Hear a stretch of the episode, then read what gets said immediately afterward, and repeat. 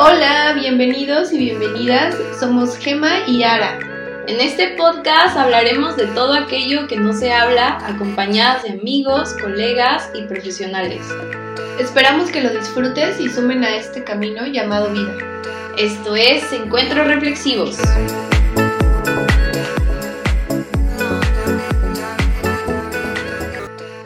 Hola amigos, bienvenidos a este cuarto episodio del podcast Encuentros Reflexivos por PsychoWork.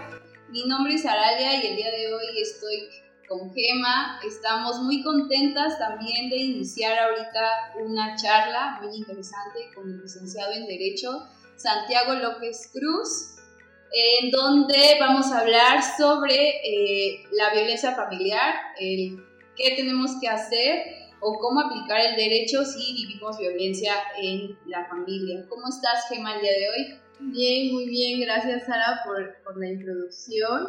Eh, como lo mencionas, estamos muy contentas de estar acompañadas del licenciado Santiago, quien es eh, licenciado en Derecho por la Universidad Autónoma Benito Juárez de Oaxaca, maestra en Derecho Procesal, Penal, Acusatorio por la misma universidad.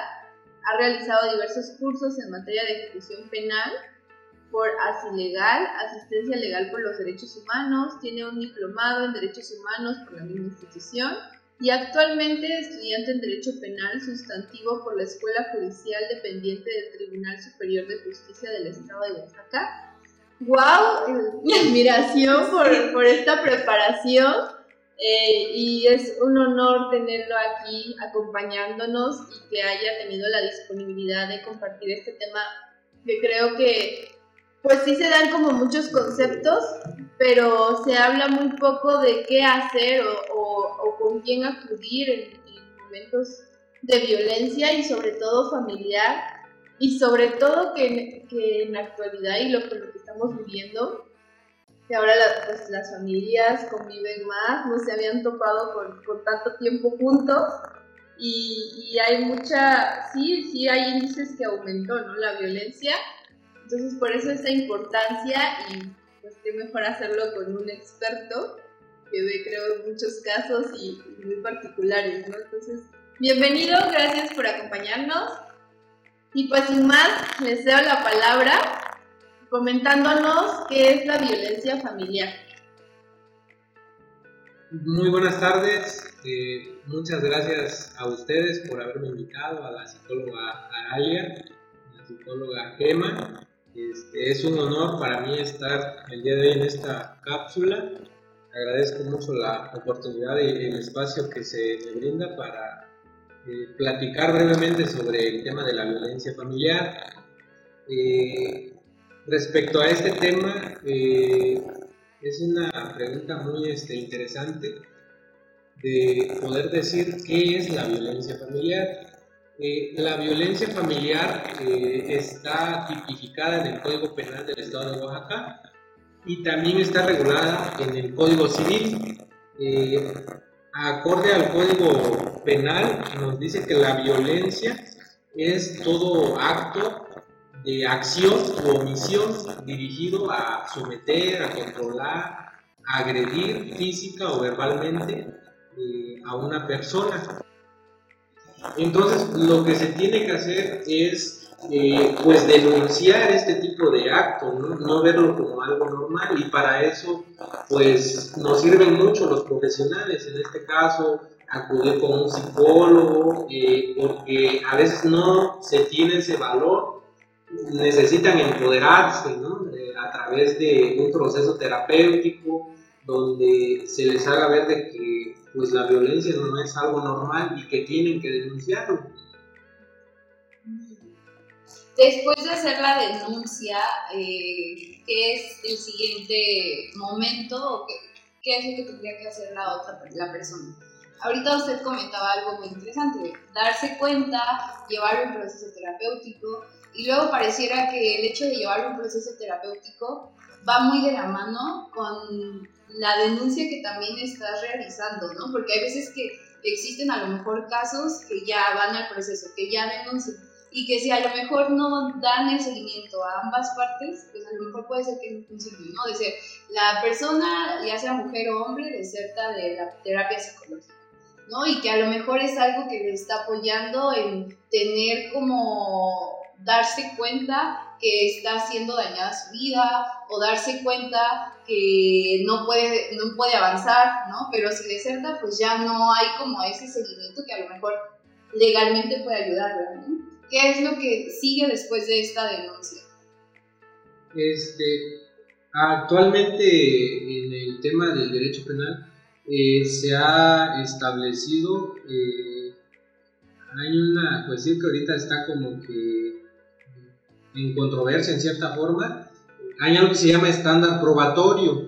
Entonces lo que se tiene que hacer después de la denuncia es una serie de diligencias, se tiene que aportar eh, a lo mejor unos testigos, hacen una inspección en el lugar de los hechos, le hacen pruebas periciales a la víctima, le hacen prueba pericial psicológica, que es la este, base para, un, para determinar la violencia familiar, porque existen personas que te dicen, eh, es que mi marido este, no me da dinero para los hijos, eh, me humilla, me maltrata, y algunos pueden llegar a pensar, pero eso no es violencia, no es violencia familiar, y sí está tipificado como violencia, porque eso le crea a la persona un ambiente de tensión eh, en la psique del individuo, pues no se siente a gusto, está en un estado de zozobra, ¿no? Por, por no saber si le van a dar o no los alimentos que se merecen sus hijos. Entonces, esas pruebas son muy importantes. Este, ya ante un perito psicólogo le hacen una batería de pruebas eh, y determinan el grado de afectación de la persona. Entonces, ya con esas eh, pruebas o cualquier otra que considere el Ministerio Público, eh, lo consigna, lo, lo, judicializa ante un juez y ya el juez este, continúa con el proceso penal. Creo que la principal clave es tener un buen asesoramiento, ¿no? Porque, y como ya lo platicábamos al momento de decidir y elegir este tema, como que hay varios mitos que, que puede llevar a una persona a no denunciar, ¿no? Como por ejemplo lo que le comentaba, ¿no? del abandono de hogar, de que si te sales de casa ya no puedes proceder porque te demanda como, como en esta parte, o de que te puedes quitar a los hijos, o de que si no, si no tienes como golpes físicos, pues no es comprobatorio, ¿no? Y yo sí he escuchado casos muy, muy familiares, ¿no? Este, pues que el hombre a lo mejor le pega en el estómago para que no se vea, pues para que no deje marcas. Entonces que ahí ya es difícil comprobar que pues existe violencia física, pero creo que todo lo que usted está este, compartiendo, todas las pruebas que se requieren para poder llevarlo a pues a proceso, pues son importantes conocerlas, que, que sí, con un buen asesoramiento, porque puede que la, que la persona vaya a denunciar pero vaya sola, ¿no? O no, o no busque a una persona preparada para decirle, oye, no, es que sí pueden hacer esto, no tienen que hacer esto, y llevarla y acompañarla en este proceso. Entonces, quisiera que me compartiera algún otro mito que haya escuchado cuando llegan con usted a, a pedir este asesoramiento, con este miedo, no, no es que me pueden quitar mis hijos, o no es que me pueden, como me comento, ¿no? Este, demandar abandono de hogar, ya, y ya quien perdería es, la mujer o incluso también el hombre, ¿no? Si sufre violencia. Sí, es muy importante este tema, este, el aspecto que comentabas del tema del abandono de hogar. Eh, sí, coloquialmente antes era lo que se usaba, pero era como una causal, comentábamos el otro día, como una causal de divorcio. Actualmente el divorcio, existe el divorcio incausado, ya no necesita haber una causa, solamente la voluntad de la persona de querer ya no continuar con el matrimonio. Eh, lo que pasa muy constantemente es de que a veces la persona, la víctima, llega ante el Ministerio Público y lo que recibe en el Ministerio Público, como bien dices, pero si no tienes nada, o por qué viniste hasta ahora, si la, la, víctima le dice es que me pega desde el 2019, ¿y por qué hasta ahora? Eso, es, eso se llama también violencia institucional. es algo que no se debería de hacer, pero pues pasa a veces en la, en la actualidad. Y lo que se tiene que saber es de que no es necesario, como ya dije, llegar al extremo de los golpes, eh, que sí se tiene que hacer una investigación sobre ese tipo de conductas. actualmente, ahorita con el tema de la pandemia, a mí me han llegado muchos casos de personas que quieren pensión alimenticia y que el marido no se las da, que llegan incluso a renunciar al trabajo. Este, son cosas, eh, hacen de todo con tal de no, de no dar este, la pensión alimenticia y eso constituye, aparte de una obligación familiar, constituye ya un delito, que es la, la violencia económica. En este caso, los delitos actualmente se persiguen por acción o por omisión. En este caso son actos omisivos, el no hacer, el no dar, el no proporcionar. Eso les genera una afectación a, a la familia, a la persona que tiene derecho a, ese, a, ese, a esos alimentos. Entonces, eh, actualmente lo que se necesita es este, un asesoramiento, eh, incluso insistir ante la autoridad el hecho de, que una persona haga del conocimiento al Ministerio Público ante un juez de que está viviendo violencia, pues sí la autoridad está obligada a tomar este, las medidas necesarias para continuar con, con el proceso. Y en la actualidad, lo normal si una persona sufre violencia, en este caso, pues es abandonan el, domicilio, lo que se llamaba abandono de hogar, pero nadie puede estar en un lugar donde, digamos, esté recibiendo golpes. La ley no castiga a alguien que este, decide apartarse de su agresor, no, por el contrario, puede evitar este, más agresión. Entonces eso no es un motivo para que no se dé la violencia para que no se dé la, denuncia. Sí, así es. La, si uno va y le dice al Ministerio Público, este, yo ya me salí de ahí, pues precisamente fue por la violencia. O sea, es como traer una piedra en el zapato y, decir, este, no, ahí déjatela, ¿no? Pues es que me la tengo que sacar, o sea, no puedo estar incómodo en un lugar donde no estoy bien. ¿Con cuántas dependencias podemos eh, pues contar es decir, que apoyen a la no violencia, que le den un seguimiento para que todas las personas que nos están escuchando en este momento puedan tener información de cada una de ellas.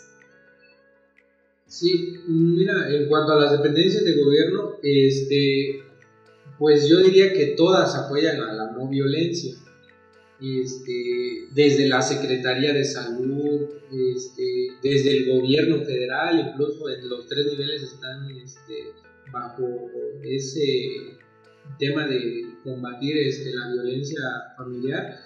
Pero en específico aquí en Oaxaca existe la Secretaría de las Mujeres de Oaxaca. Cuenta con una unidad de atención a mujeres en situación de violencia. Está este, la Fiscalía Especializada para la Atención a Delitos contra la Mujer por razón de género. Eh, esta es una fiscalía que está especializada para la atención a mujeres que sufren violencia. Existe también eh, institutos municipales de la mujer. Esto depende de cada municipio. Hay municipios que este, crean este instituto y, este, y ellas le dan atención, le dan seguimiento a estos casos de mujeres violentadas.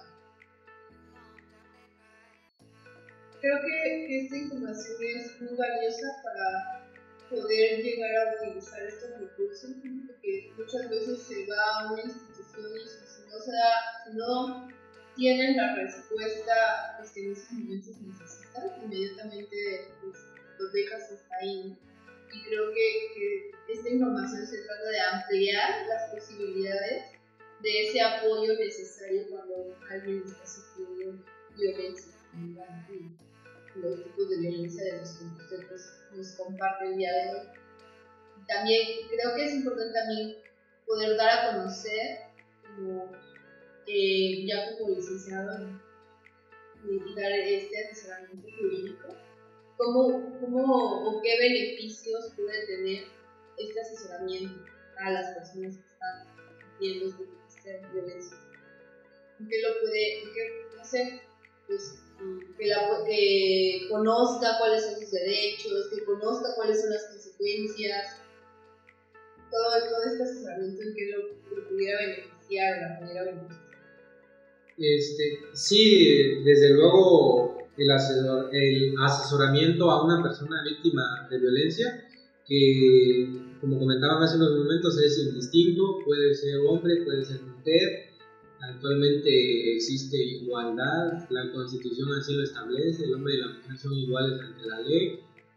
Eh, las ventajas que existe es de crear una estrategia de defensa que pueda servir tanto en materia, familiar, en materia familiar, en materia penal, eh, por ejemplo, en materia familiar, asegurar el tema de la pensión alimenticia. En mi caso personal, eh, yo lo que hago es este, eh, brindarle una serie de estrategias.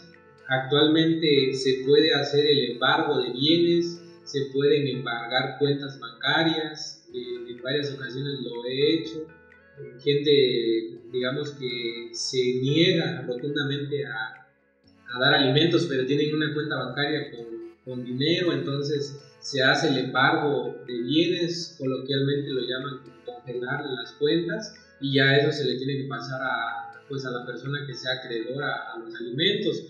En materia este, penal, de la misma forma, se puede igual solicitar medidas de protección, el juez puede imponer medidas cautelares, el juez puede eh, prohibirle al agresor ejercer más actos de violencia, prohibirle acudir a determinado lugar donde se encuentre la víctima, brindarle auxilio policial, eh, puede incluso mandarlo a un centro de reeducación para hombres que ejercen violencia en contra de la mujer que precisamente es para rehabilitar a la persona que está ejerciendo violencia, eh, que está ejerciendo la violencia, porque al fin y al cabo pues también ha de tener algún antecedente o un motivo por el cual ejerce la, la violencia.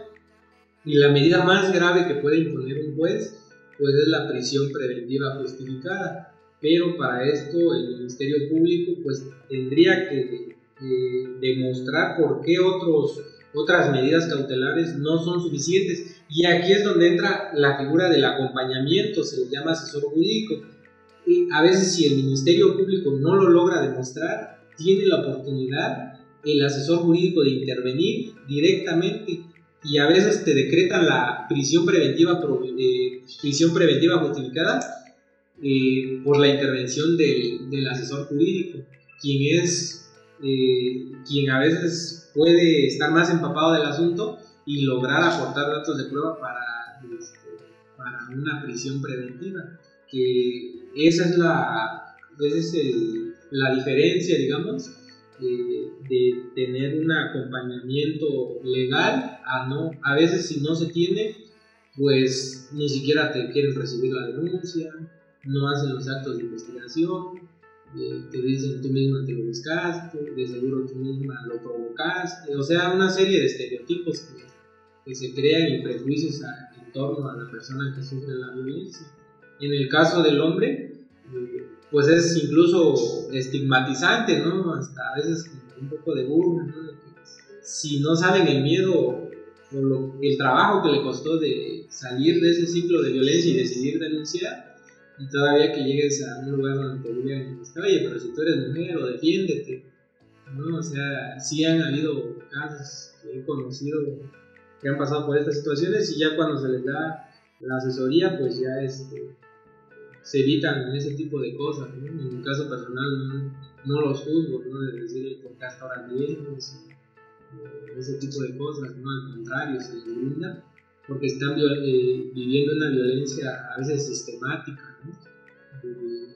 A veces violencia de muchos años, entonces es un gran reto salir de, la violencia familiar. Sí, creo que esta parte que, comentas en relación a qué debo de hacer, ¿no? Cuando ya sabemos que una persona ya viene con nosotros como de manera profesional, y pues justamente esto, no la crítica y no juzgarlo, Eh, y por ejemplo, que los jueces que también de alguna otra forma pues también tienen esa, no sé, como obligación de, pues, de protección, ¿no? O de brindar las herramientas necesarias para que ya no esté como eh, cediendo esa violencia. Sí, pues eh, creo que tenemos muchos elementos, muchas aportaciones en donde nuestros, eh, nuestros amigos, colegas, familiares que, que, el día de hoy estuvieron escuchando este episodio eh, del podcast Encuentros Reflexivos puedan considerar cada uno de estos elementos cuando vivimos violencia en la familia, porque no nada más es ir con psicólogos, sino también tomar medidas legales.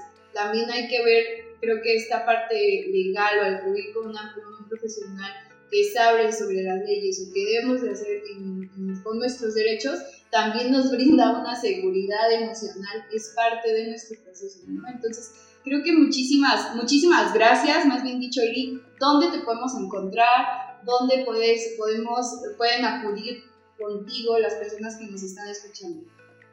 Sí, muchas gracias a ustedes. Eh, pues eh, me pueden encontrar en la calle Emilio Carranza, número 1405, en la colonia Reforma de esta capital de Oaxaca, como parte también del equipo de PsicoWord. Eh, me da mucho gusto formar parte del equipo también. también pueden encontrarme en, mi página eh, que es abogado Santiago López Cruz. Eh, también en la otra página que se llama Abogados de Oaxaca, Asesoría Jurídica Integral. También pueden encontrarme en la página web www.santiago-medioabogado.com. Eh, en esas plataformas pueden encontrar mi número de teléfono, dirección, pueden enviarme un mensaje, este, me llegan, los respondo, eh, pueden este, pedir este, el apoyo y ya este, se les brinda la atención. Eh, todo lo que se hace pues es de manera profesional para no este, vulnerar los derechos de las, víctimas y este, pues reitero mi agradecimiento a, a ustedes dos por este espacio.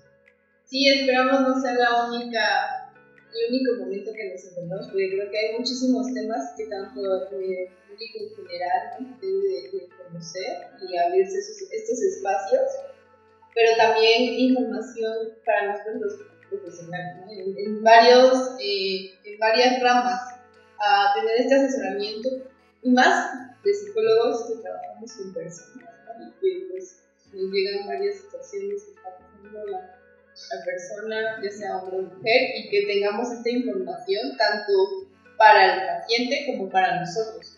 Entonces creo que sería un tema muy importante que retomar. Ahí le estaremos llegando la invitación para sacar otro, otro podcast sobre un tema más. Muchísimas gracias Rick y fue un placer tenerlo aquí con nosotros compartiendo pues tanto su experiencia como sus conocimientos. Gracias y gracias Sara nos vemos en el, próximo episodio. Gracias amigos, gracias por escucharnos. No se olviden de seguir cada una de las redes sociales y estamos pendientes.